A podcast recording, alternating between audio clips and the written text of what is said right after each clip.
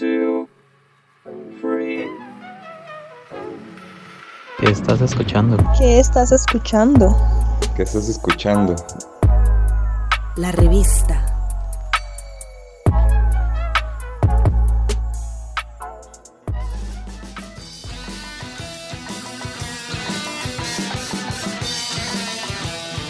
Hola, mi nombre es Gabriela Justi y este es el primer episodio del podcast de La Revista. Esta es una canción de la banda nicaragüense Natsat. Se llama Sanate Blues y su letra habla del ave negra que todos conocemos. Su coro describe al pájaro como remendado, caído en combate, un vividor, estúpido.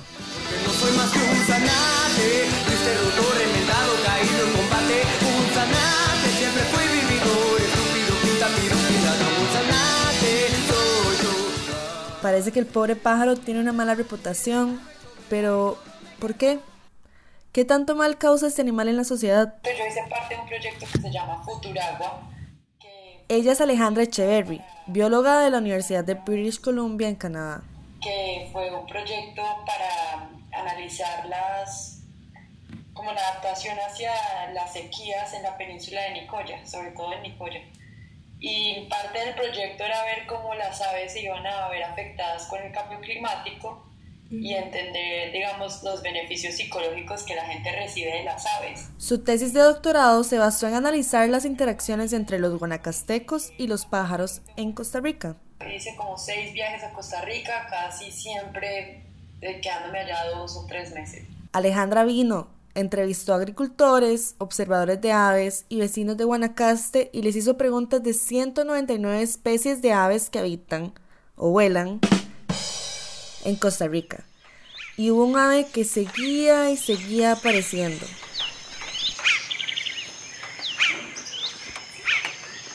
La cosa es que Alejandra es colombiana y aparentemente allá aman a los anates.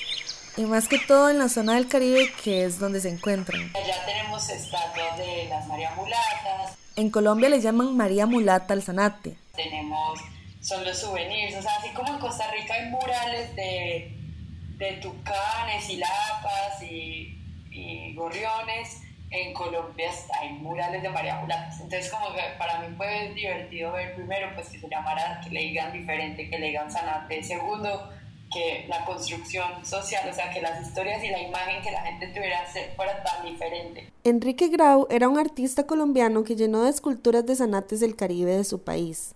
El ave representa la fauna colombiana porque según Grau es la que nos acompaña desde que nacemos, es la que está en los patios donde está la muchacha barriendo el corredor o asomada mirando lo que uno está haciendo. En su investigación, Alejandra encontró que percepciones de la gente en Costa Rica de las aves son muy positivas, o sea, de las 199 especies, muy pocas fueron percibidas como malas y eh, la peor fue el zanate, pero en general la gente quiere mucho las aves en Costa Rica y hay una identidad ecológica muy fuerte. Buenas tardes, secretario general, excelencias. Quisiera pedirles que imaginen lo siguiente. ¿Es posible que un país pueda sostener su economía con electricidad 99% renovable? ¿Sí o no? ¿Es posible que un país tropical que tuvo el índice más alto de deforestación en el mundo logre en 20 años detener y revertir ese proceso? ¿Sí o no? ¿Es posible lograr crecimiento? parte de la idiosincrasia costarricense, nuestra identidad, el orgullo, Keylor Navas, Keylor Navas, Keylor Navas, Keylor Navas. No, no al fútbol. Me refiero a nuestra sostenibilidad, nuestra ecología. Este cuento de que tenemos el 4% de la biodiversidad del planeta y se lo contamos muy orgullosos a los turistas cuando vienen a visitarnos.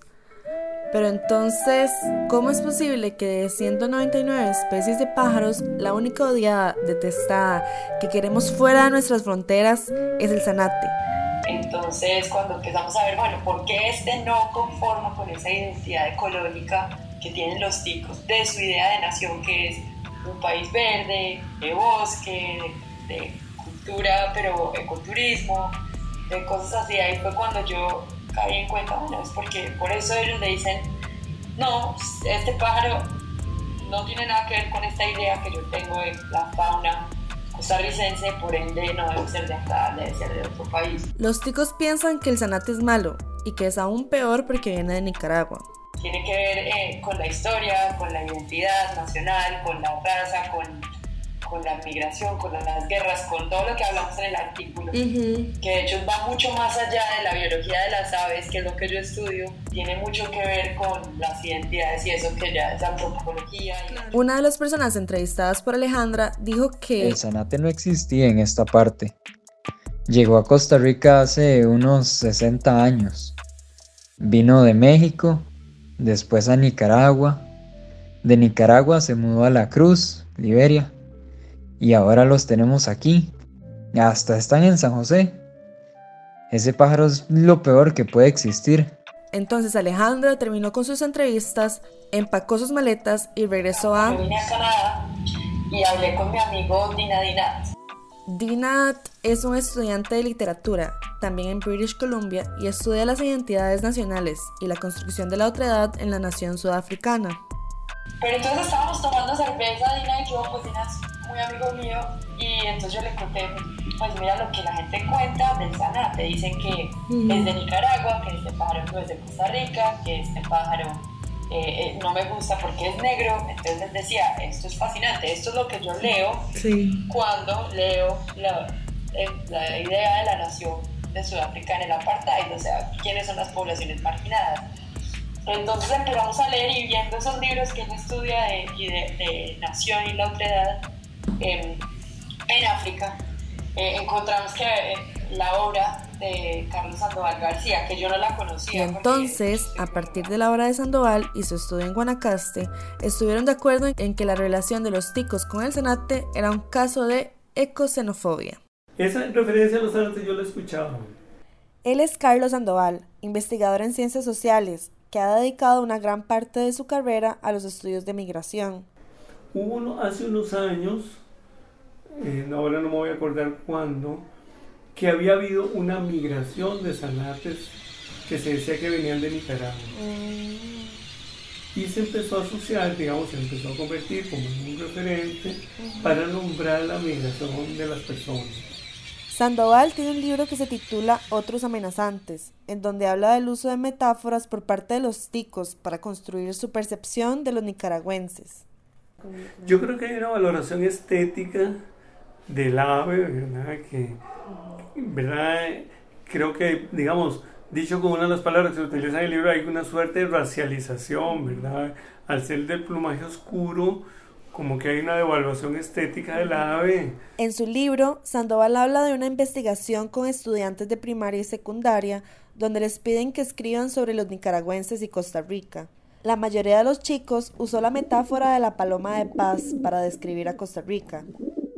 que de alguna manera el zanate es como está en, contraste con la paloma, primero que es blanca, el, el zanate es oscuro eh, y eso tiene una enorme carga, ¿verdad? Porque la gran, la gran paradoja de, de, todo, digamos, de la experiencia del racismo es como, como si no hay razas, hay racismo, ¿verdad?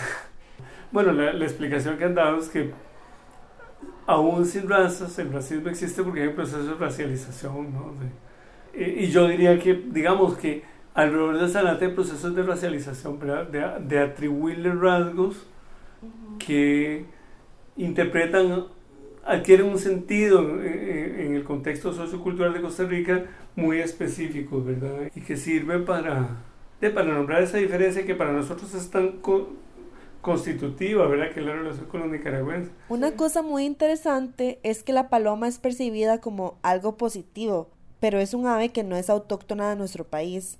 Sin embargo, el zanate sí es autóctono de Centroamérica, pero es percibido como algo negativo. A los ticos, sobre todo, hay que decirles que el zanate también es tico. Que así como quieren al tucán y al gorrión y a la lapa roja y a la lapa verde, y a- el zanate también es, es de ahí. Así que no es que lo hayan llevado a Nicaragua, no es que le hayan disparado y que por eso se devolvieron para allá, no. Muchos investigadores han declarado que las percepciones humanas de la biodiversidad dependen en gran medida de los contextos geográficos y socioculturales. Las personas vemos a las especies en referencia a nuestras cosmovisiones culturales y marcos lingüísticos. Pero hay esta idea como de que hay ecosistemas como que tienden a estar que ser relativamente autónomos, que se parece a interpretaciones de la sociedad ¿verdad? Digamos que hay ciertos modos de mirar la naturaleza que se parecen a ciertos modos de mirar la sociedad. Y tal vez esta percepción negativa del zanate está poco fundamentada.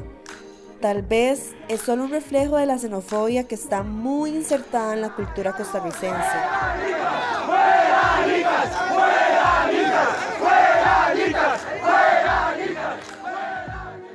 Pero es posible que esta percepción negativa cambie. Y es que estamos viviendo una enorme transición demográfica en Costa Rica, ¿no? Hoy somos el país con la tasa de natalidad más baja de América Latina. Llegamos a la esperanza de vida de los 80 años. Hoy la mitad de las camas hospitalarias están ocupadas por personas adultas mayores. Y por años hemos pensado que los problemas en los servicios de salud son ocasionados por los nicaragüenses pero en esta problemática no hay otro culpable que nosotros mismos. Entonces mi pregunta es, si este cambio demográfico, que en lo fundamental significa que seremos una sociedad de gente más vieja, si eso irá a tener alguna repercusión en la manera en, que nosotros nos representamos. Hoy ni siquiera la llegada de nicaragüenses aporta un bono demográfico, ya nuestro bono demográfico de la migración ya no le hace nada a la tasa de natalidad. Uno saca los chiquitos de se los mete en la base de datos y ni se mueve el porcentaje, ¿verdad? ¿Será que con la transición demográfica irán a cambiar los estigmas o más bien... Los estigmas tienen casi como una vida propia, es decir, no responden a, datos objetivos, sino que el, el, estigma tiene como esa durabilidad, digamos, esa plasticidad lamentable que hace que algo que que ya nada tiene que ver con el mundo real, sigue existiendo en la mentalidad de los grupos, ¿verdad?